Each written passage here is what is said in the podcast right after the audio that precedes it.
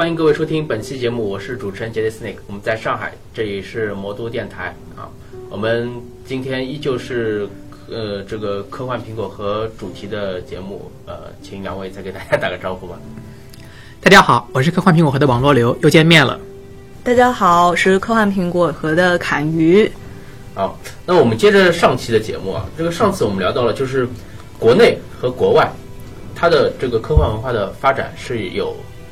区别，或者说是有差距在的。呃，我们可能落后了别人十几甚至几十年的这样一个差距。那么，呃，两位在科幻苹果和也这么多年，呃。致力于在国内的一种科幻文化的这种推广。那么，在这种差距的情况下，呃，我们在推广上面有什么比较大的阻力？嗯，最大的阻力其实是钱吧。这个，我，嗯，我觉得可以这么说。嗯，我想中国科幻迷群体的现状，其实就和整个中国科幻产业的发展水平一样，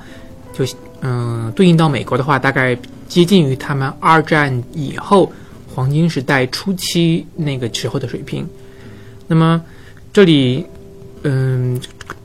中国和当时的美国的一大区别可能是中国的人更多，而考虑到中国目前的这个种种因素，包括这个教育水平的，包括这个大家对于科学的兴趣程度，目前中国的整个科幻迷的。绝对数量并没有像人口那样成比例，也就是说，同样多的科幻迷，在中国的大环境当中，他们被分散到了更多的人群当中。这样的话，就更难以形成一个有足够密度的科幻迷的团体来形成某些化学反应。这也是在很多年以来中国的这个科幻迷团体一直不够活跃的原因。那么，直到是最近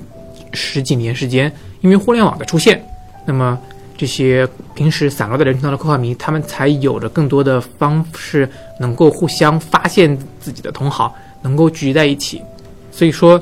应该说中国科幻迷属于自己的年代，算是应该算从有了互联网之后才真正开始。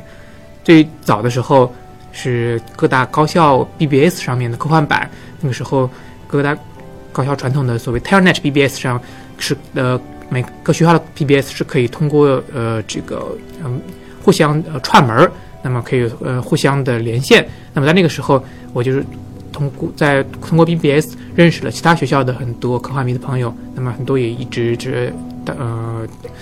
关系一直维持到了今天。那么再往后，等到这个有了 QQ，有了这个呃微有了这个微信，有了这个人人网，有了这些渠道以后，有了微博以后。那么科幻迷才真正的，全国的各地的科幻迷可以能够聚集在一起，可能够这个时候才有了比较成规模的科幻迷的线下的活动。所以说，我觉得应该说到今现在为，嗯，中国科幻迷的大概算是刚刚起步上了轨道，这种科幻迷的社团的活动。嗯，就其实由于我国的特殊历史原因，呃，就。我们现在的这一波看到的，呃，还在写的科幻作家，都是从九十年代初才重新开始写的嘛。然后包括像这种科幻迷的活动，也是从，呃，九零年左右开始重新有的。嗯，就像姚海军他编的那个，呃，星云，当时是一一份油印的报刊嘛，他当时就是在黑龙江的一个影场林场去。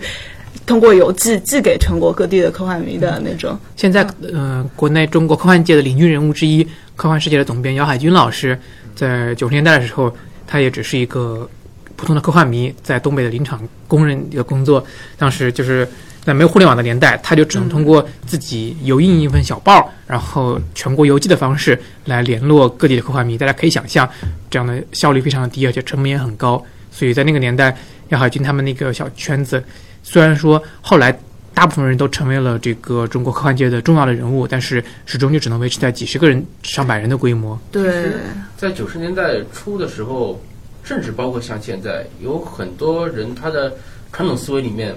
科幻、科幻的一些文学是还是写给小孩子看。嗯，对对对，就像北师大的科幻文学还是归在儿童文学下面的。应该说，限制中国的。科幻文化推广的另外一个因因素就是中国主主流社会对于科幻这个文体的看法。那么在八十年代初的时候，其实中国科幻有过一次很好的机会。嗯，在八从七十年代末，比如说像《科幻世界》的前身《科学文艺》七九年创刊，从那个时候开始，也就是呃当时呃作为科学的春天，那么当时科幻文学的创作也被认为是科学的春天当中嗯、需要推广的很重要的一部分。但是在那那个时候也涌现了中国第一批真正意义上的职业科幻作家，其中包括像郑文光啊、叶永烈啊、童文正他们对，直到今天应该说还代表了中国科幻一一流的水平。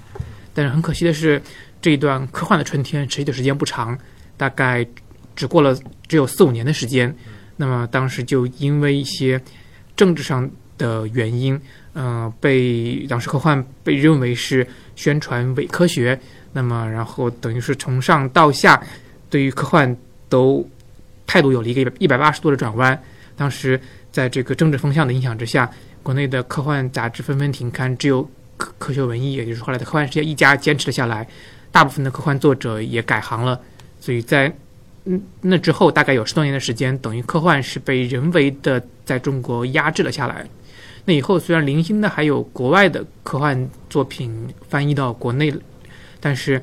在整个这个主流社会里面，基本上是没有属于科幻的声音来为它代言，所以等于一直是在这个地下呃这个呃自自己成长的这么一种状态，直到九十年代以后，气氛整个呃变得这个宽松以后，那么就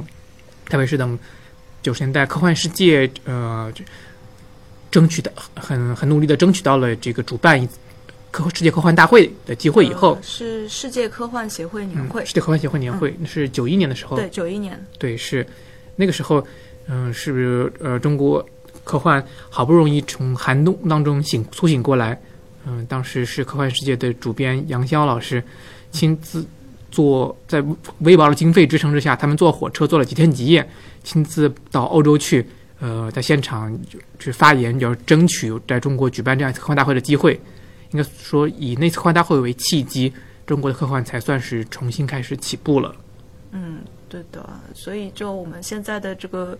群众基础，相当于就是之前断掉过，从九十年代初才重新开始起来，呃，就像就和国外差的那个几十年吧。对嗯就是我觉得八十这本来八十年代开始已经开始追赶了，但是结果对对又一跤摔倒。对对对，就是这种感觉。就陆陆续续当中还是有有一点断代在的。对，是的，嗯，对的。是的。而从九十年代以后，虽然说，嗯、这政治方面的障碍可能已经没有了，但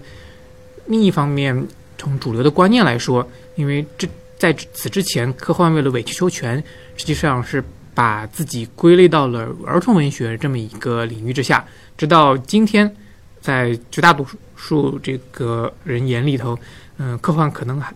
还是属于这个所谓儿童文学的一个分支。那么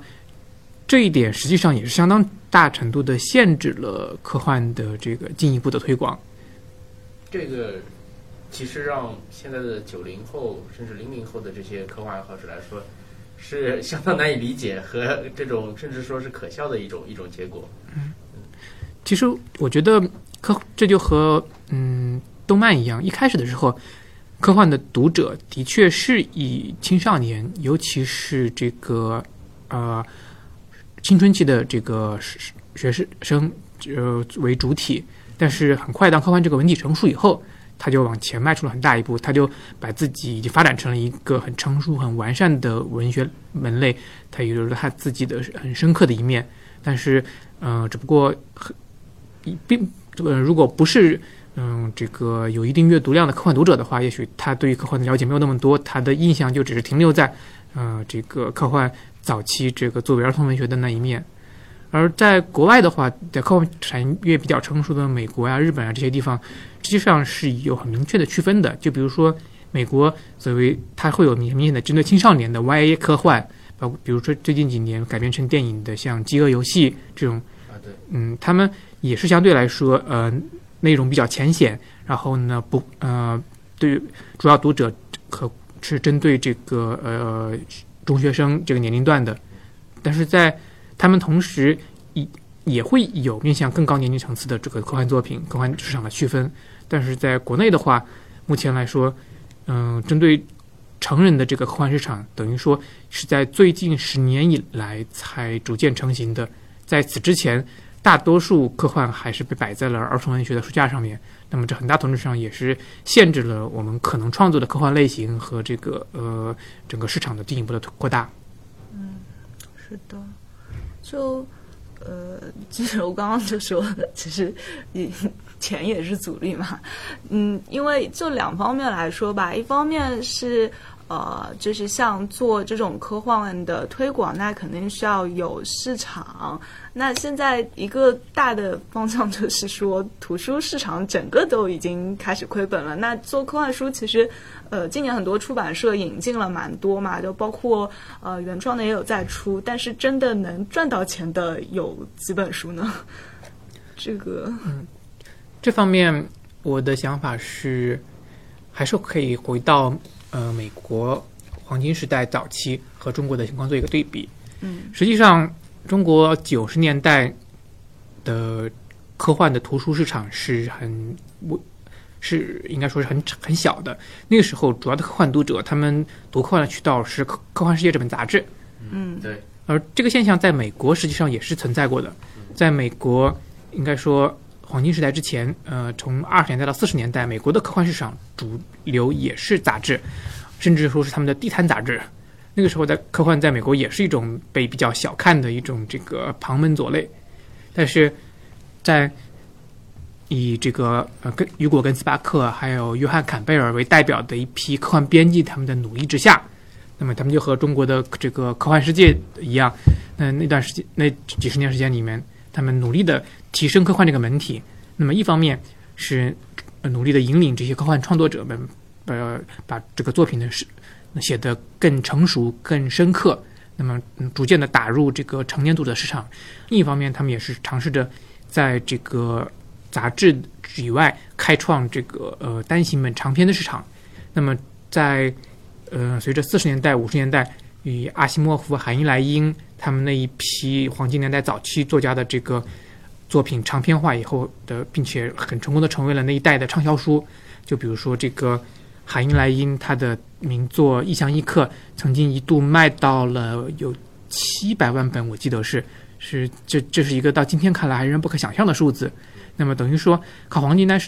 作家打开成功的打开了科幻的长篇出版市场以后，那么科幻作为一个产业，它的商业价值才真正确立下来。那么在此之后，那么它才真正走上了一个相当于是这个健康发展的快车道。而中国实际上也是直到最近十几年来，科幻出版的长篇市场才开始逐渐的打开来。但是，就是侃于刚才所说的，很不幸的是，在整个大环境上赶上了这个呃整个纸质出版开始逐渐消退的这么一个大环境。所以说，等于这这这里最近十几年里，科幻图书的出版算是逆势而行。虽然说整整体境况比起十几年前已经要好很多了，但是因为受整个这个大环境的影响，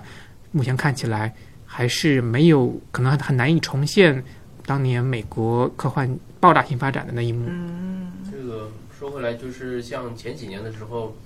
国内出了一部相当轰动的科幻小说，就是《三体》。嗯呃，他的三部作品，呃，当时的成绩都是相当好，甚至就是说那些各大的这种媒体的这种畅销书的排行榜，不不仅仅是科幻类的，就是整个的这种小说也好，就是或者说是整的一个畅销书的排行榜，它都可以排在很前面的位置。那么其实作为这本科幻小说来说是相当成功的，它包括就是今年在八月份的时候雨果奖上面它也是获奖，就等于是得到了这个呃全球范围的一个科幻界的等于是一些一定程度的一个认同，呃，但是就《三体》后面来说，我们并没有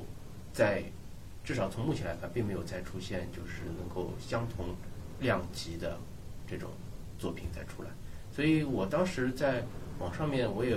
问过那个严红老师，因为他正好就是说到就是祝贺《三体》这个获得雨果奖，我问他，那么我们我们后续的是不是还能够再有后续的作品才能补充出出来呢？就是虽然说大刘成为了这个亚洲的第一人，那么这个亚洲的第二人、第三人，是不是我们还能再就涌现出来这样的人才呢？呃，当时他也没有很明确的回答，但是很多评论归结出来，就是认为是啊、体制的原因，体制的原因。他们说觉得在这样的体制下不可能再出现了，但是我觉得既然能出现一个，那么按道理说应该还是可以有机会会出现第二个甚至是第三个。对啊，像大刘的话，其实他已经孜孜不倦写了那么多年了。其实像现在中国年轻的一批，呃，可能是可能是八零后的吧，应该算是八零后，或者可能是七十年代末的那一批年轻的科幻作家，他们很多也很优秀，就是现在都是在冒出头来，但可能就是说再让他们再多写个。几年或者是几年、几十年，他们也能拿出一些更加优秀的作品。就他们现在在国内外取得的一些成绩，就已经挺受人瞩目了。像陈秋帆啊、夏佳啊什么的，他们都是也有很多作品都被翻译到国外了。我更想从整个产业的角度来聊一聊这个问题。就像刚才我说的，美国黄金时代之所以说是美国科幻的黄金时代，之所以说它在科幻史上很重要的一个年代，就是因为它成功的做了三件事情。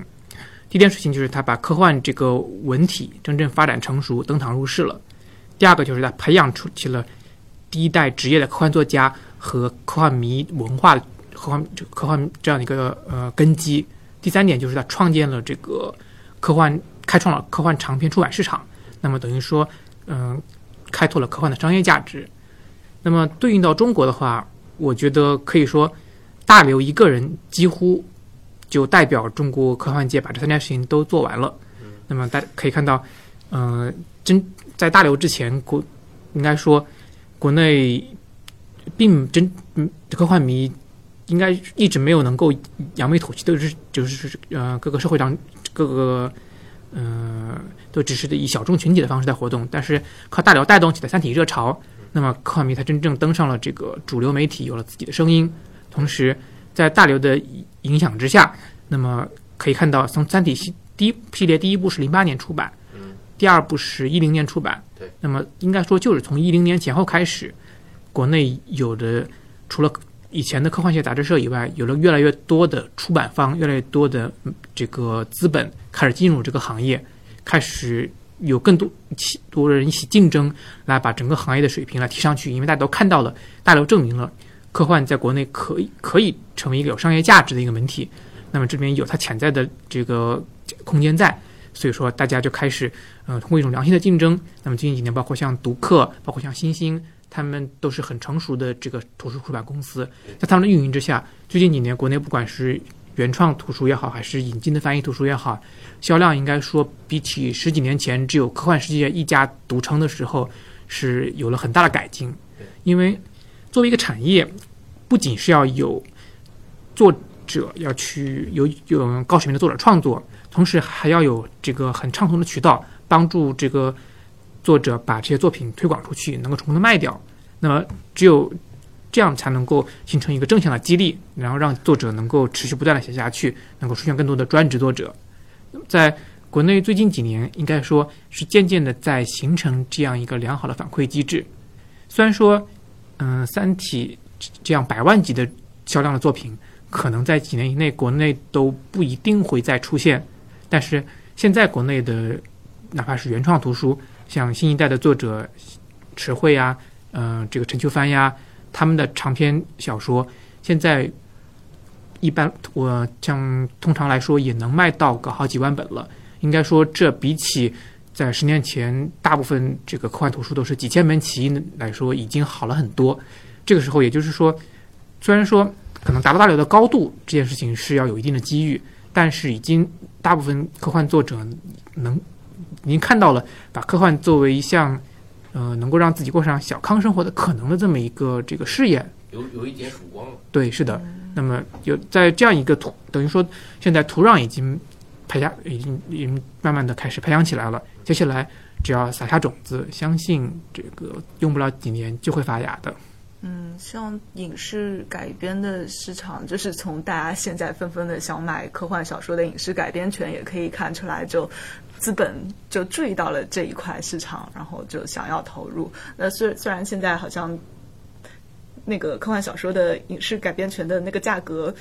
被开的还不是很高，大刘当年卖《三体》的那个影视改编权卖的非常便宜，我估计可能就是十万这个级别吧。对对对，但大刘个人是觉得他们当年就有这个眼光，在《三体》还没有火的时候就来买了。对，当年大刘这《三体》小说的版第一部的版税，可能能不能拿到十万都不一定呢。嗯，是的，是的，是的。所以说，我想这也是中国科幻现在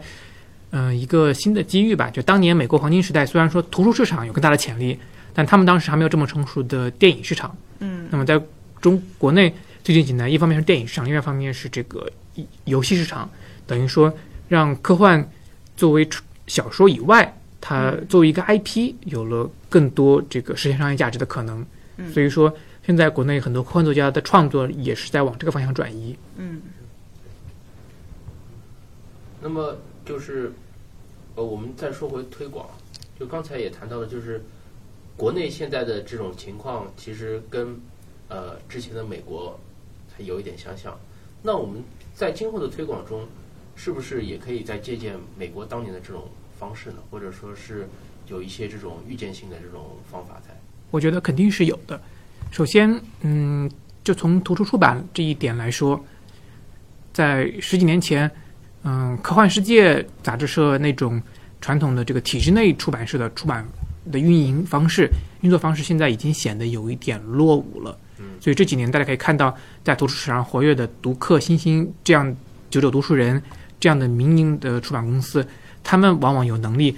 让自己旗下的作品获得更大的曝光度，然后能够卖出能能够卖得更好，能够让更多人知道。那么当他们进入科幻这个领域之后，那么他们实际上也是在用所谓的这个现代的这个出版行业的一些方式来做推广。对他们还做了一件好事，就是把前几年有些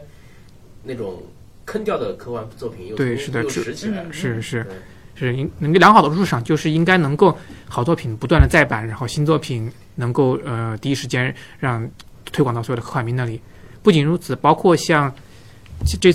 次《三体》能够在美国获得雨果奖，很大原因也是。负呃负责这个《三体》的翻译出版的这个中国图书进出版公进出口出版公司，他们也是在用相当于是呃很产业化的方式在运营这件事情。他们呃专门去找了这个美国的最现在最一线的科幻作家刘宇坤来作为翻译。他们找了美国科幻界这个老牌的出版社托尔出版社来负责这个代理发行。那么他们当时还。呃，邀请主动去联系了很多科幻作家来帮这个《三体》写书评，那么等于说他们就是用这么多年来整个美国的科幻出出版产产业，他们积累下的经验来运作来这件事情。也就是说，嗯，科幻作为一个产业，它在美国已经嗯走过了这些这么多这么多年来，嗯，走积累下来这些经验，在中国其实。中国的出版社已经开始逐渐的学习了，已经开始逐渐的在把它植入到中国的这个社会当中来，所以从这个角度来看，应该说现在事情是在逐渐的上轨道的。但另一方面，中国也有中国比较独特的国情，就比如说像电影产业，现在国中国已经是全世界第二大的电影市场，对，甚至说大家都觉得再用不了几年就可以变成第一大电影市场了，但是。很多人仍然承认，就是现在中国的电影行业还是一个非常特殊的行业。很多在好莱坞的成功经验，在国内还不能够完全的移植过来。同样的，包括像中国的科幻现在片的产业也是这样。大家都希望能够像好莱坞一样，把科幻片做成一个能够每年占三分之一大票房的类型片的门类。但是目前要怎样做，大家国内的这些。呃，导演、编剧，包括整个产业从上到下的这个工作人员，都还没有一个呃很成熟的经验在这里。这里面还有很多需需要去，嗯，可能会有一些失败，可能会有一些曲折。但是我相信，再过几年时间，也会摸索出属于中国自己的这个科幻电影之路的。呃，那说回我们科幻苹果核吧，因为呃，从零九年开始到现在。在不遗余力的在这个国内，尤其是在上海这个地方，在进行呃科幻文化的推广。那么呃，两位是不是可以就是也向我们介绍一下，就是在未来的推广上面有什么新的这种设想？嗯，就哎，就也联系刚才的话来说的话，苹果和呃，其实也是从办活动的角度可以看出来，这几年形势是有变好。我们一零年之所以那年的幻想节没有办成，就是因为没钱。然后，但是像这几年的话，也包括有越来越多的公司啊，或者其他资本有主动来找到我们，说想要合作活动。呃，那我们的话，嗯。现在还不大好透露明年的，因因为明年的明年明年的事儿还没有还没有定，这个这个你到时候就对对对对对对对，这个这个大家反正等消息吧，可能会有一个可能会明年会做一个比较大的活动，然后我们长远的设想的话，也是想做一些像国际性的活动啊。那我们的最终理想，也不能说也不能最终理想吧，就。呃，几十年后的一个大目标就是在中国办 WorldCon，在上海办 World WorldCon。嗯，我觉得可以这么来说吧。首先可以说说我们苹果国最近这两年在做的一些事情。嗯，之前大家上一期节目当中，侃源大家介绍过，科幻苹果和最初创立的时候，实际上是围绕着上海高校幻想节这样一个活动为核心，这也是我们最老牌的一个算是品牌活动。那么它的主要的是针对大学里面的这个科幻迷。那么因为在中国，实际上大学生也是这个最活跃的一个科幻迷的群体。我们也是希望能够成功，能够抓住这样一个就是最肥沃的土壤，而并且让很多人当大学整科幻迷能够在找到自己的同好，并且能够把读科幻这个兴趣延续下去，甚至说。能够有机会的话，以后能够走上科幻的这个事业，做做嗯，去自己从事创作，或者说进入这个影视行业。那么，在但是呢，嗯，这个最近几年，我们实际上也是把自己的这个目光放到校园之外。所以从一三年开始，我们现在有每个月一次的苹果派阅读沙龙，这个沙还有呃，从去年开始有每个月一期的这个苹果和读书会。那么我们这个读书会跟这个沙。沙龙是有什么形式上的区别吗？嗯，应该说这个沙龙更接近像嗯 TED 那样的讲座形式。最开始的对是的，最开始的时候，我们的嗯沙龙活动是以这种就是包括更像一个沙龙更像是一个聚会。那么它可能会人数比较多，然后会比较热闹。那么它没有门槛，那么可能大家它的主题可以很灵活多样。但同时呢。也会有一部分科幻迷有时候想要小圈子聊得更深入一些，所以说读书会就是我在去年我们发起的另外一个新的这个项目，是希望能够嗯大家就一本这个近期出版的科幻新书为主题，大家能够坐在一起圆桌讨论的形式，并不是说大家去听某一个主讲人在台上讲，而是每个人都能够就是像一个这个研讨会一样，能够进行一些比较深入的探讨。这实际上也是代表着我们是希望能够把我们的活动逐渐的细化，能够去满足不同科幻迷的需求，也包括嗯，我们现在也和这个科普作协合作。现在我们科幻苹果和实际上是挂靠在了上海市科普作协下面，是作为一个科幻专业委员会。那么我们会经常和科普和作协合作，做一些科幻和科普像这样的交叉领域的这个主题。嗯，比如说我们现在我们去年的时候是科和科普作协。和科上海市科协合作了一个系列的这个科学大讲坛的活动，其中嗯有一个系列是邀请了这个呃中国科学院的院士来为大家讲解呃去年诺贝尔奖的自然科学，呃就像物理学、化学、生物学的几个奖项的一些最新的成果。嗯，也这他在还有包括像现在我们同时也在一些这个报刊杂志上面会准备创办我们的自己的这个苹果核的专栏。来能够呃去发表一些我们苹果成员的这个嗯文学创作和这些这个呃科普相关的这些呃文章，那么也是希望能够逐步的把这个科幻推广到更多的人群当中去。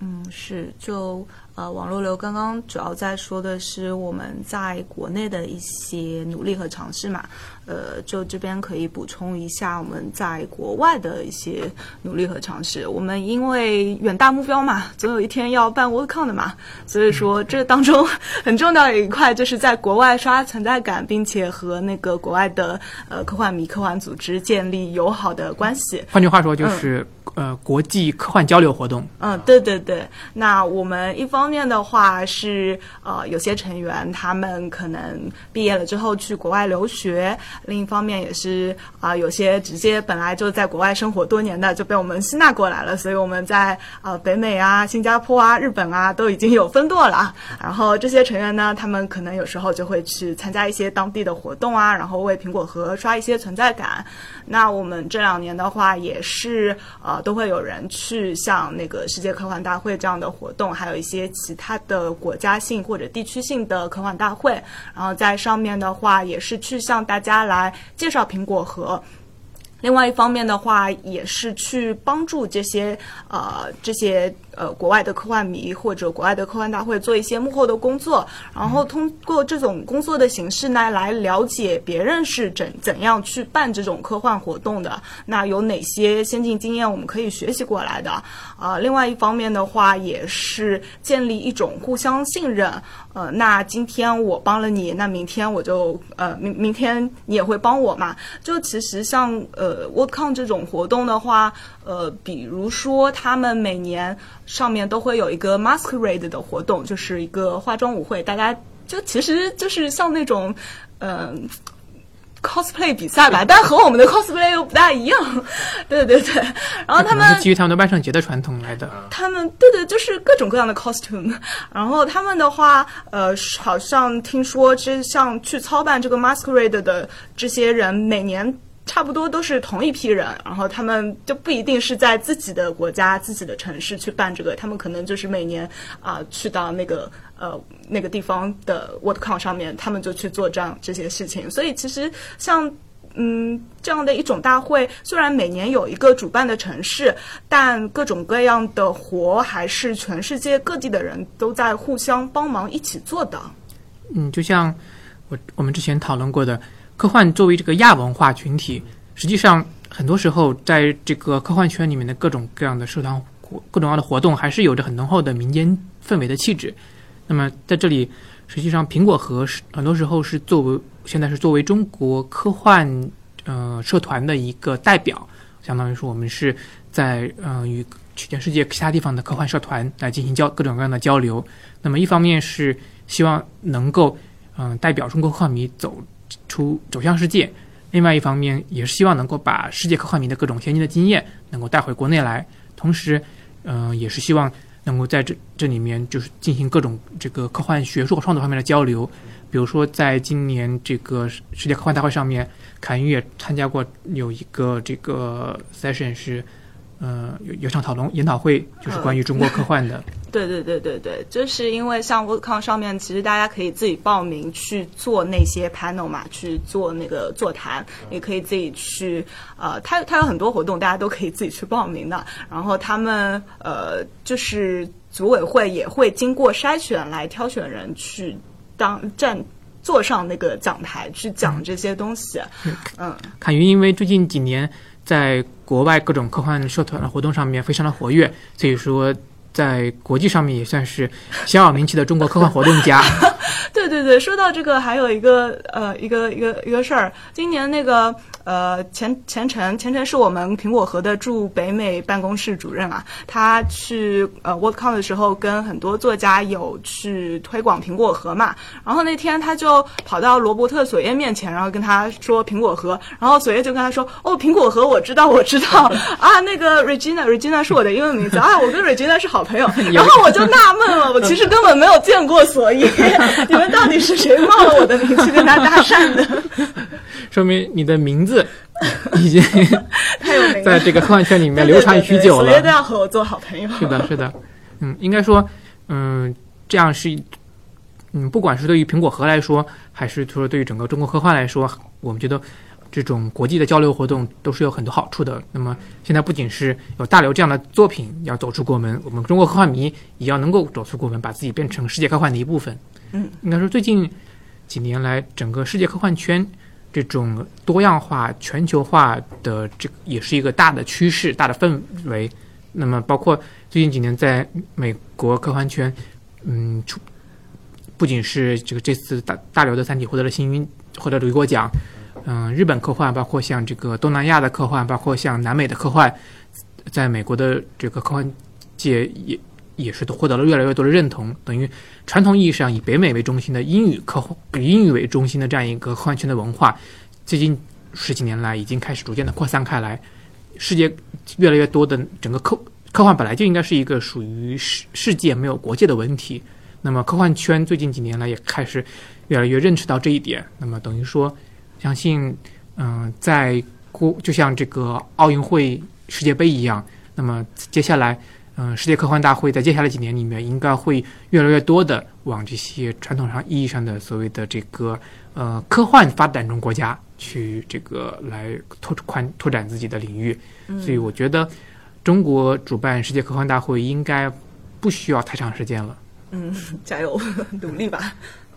好，那我们说回来啊，就是刚才说的那个这么多的活动，尤其是国内的这些呃科幻苹果核的这么丰富的活动，呃，都是免费的吗？就是公众都可以报名参加吗？是的，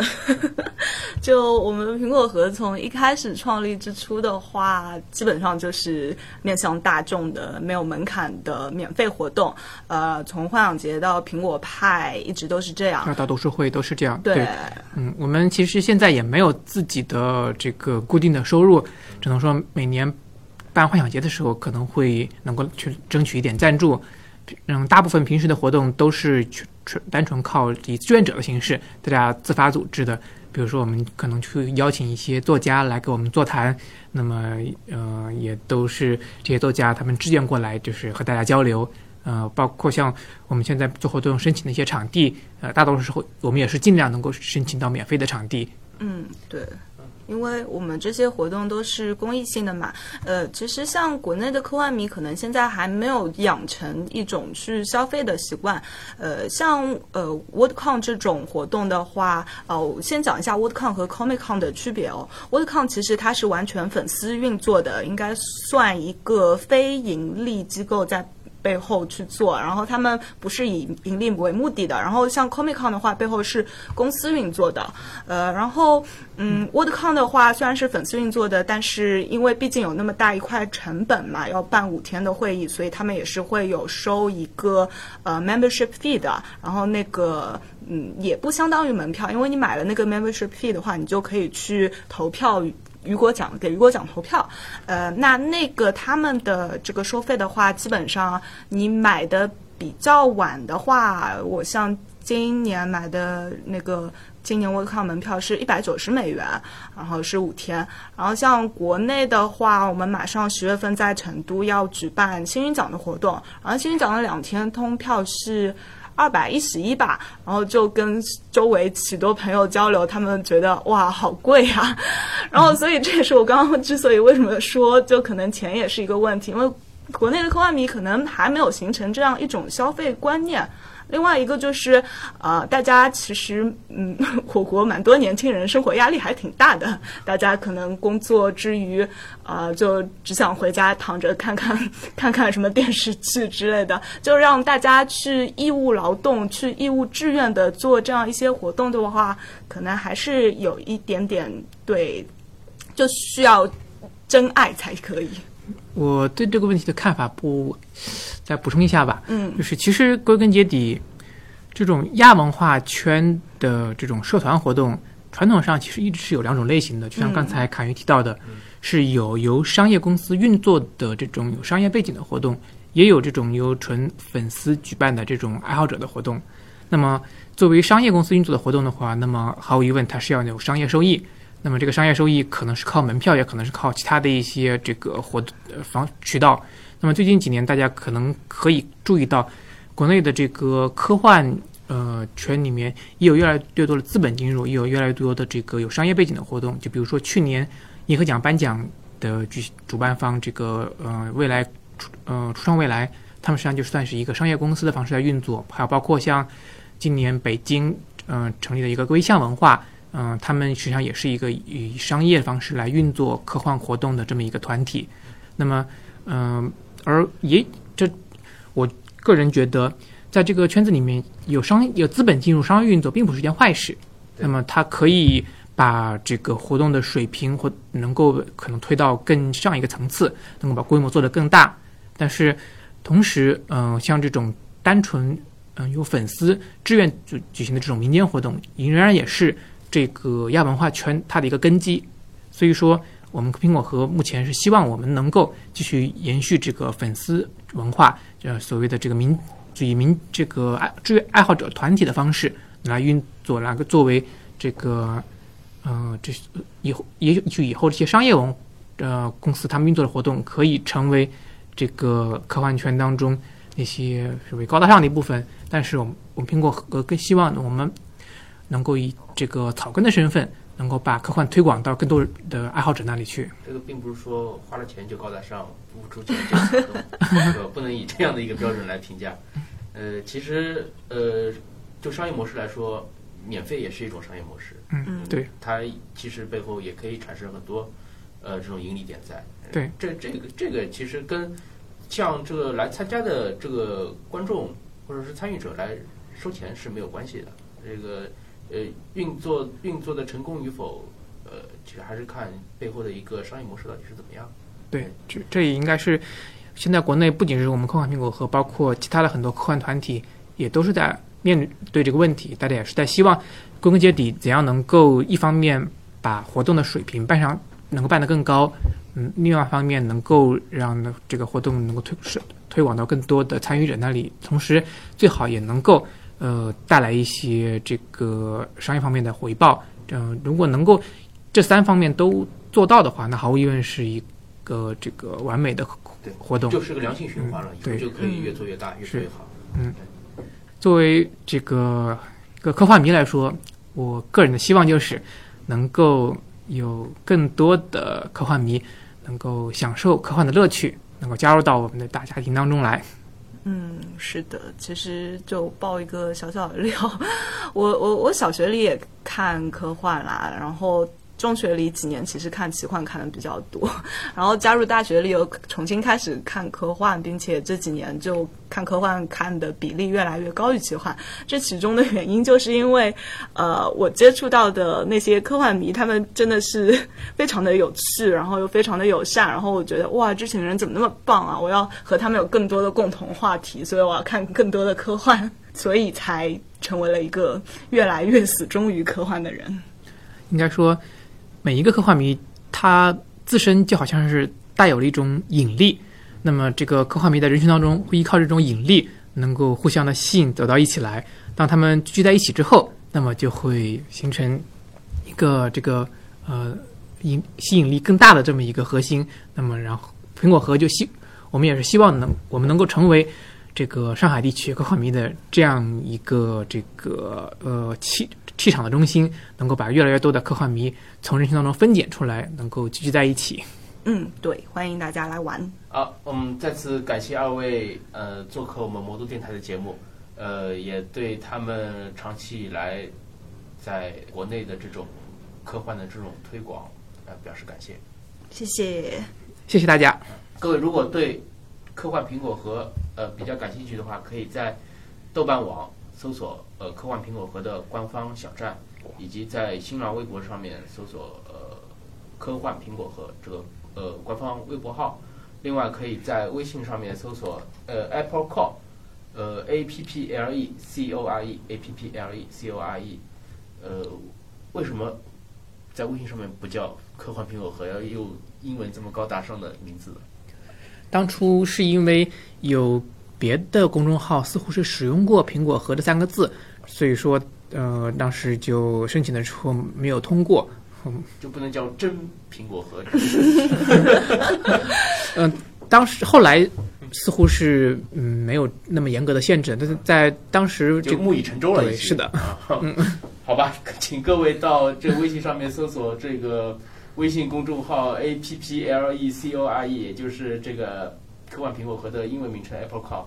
嗯，我们期待着在更多的平台与您就科幻的这些话题进行交流。好，再次感谢。呃，各位现在也可以到爱听 FM、荔枝 FM、苹果 iTunes、喜马拉雅广播电台以及网易云音乐搜索“魔都电台”订阅并下载收听我们的节目。各位有何意见或者建议，也可以到豆瓣网以及新浪微博搜索“魔都电台”给我们留言，我们会及时的查收实时的反馈。另外，魔都电台现在也已经开通了微信公众平台，搜索订阅号 “Model Radio M O R D O R R A D I O” 即可订阅，并希望各位能够加入我们的官方 QQ 群，群号是二七五七四六零三二七九五七四六零三。我们期待着在魔都电台与您相会。今天的节目就到这儿，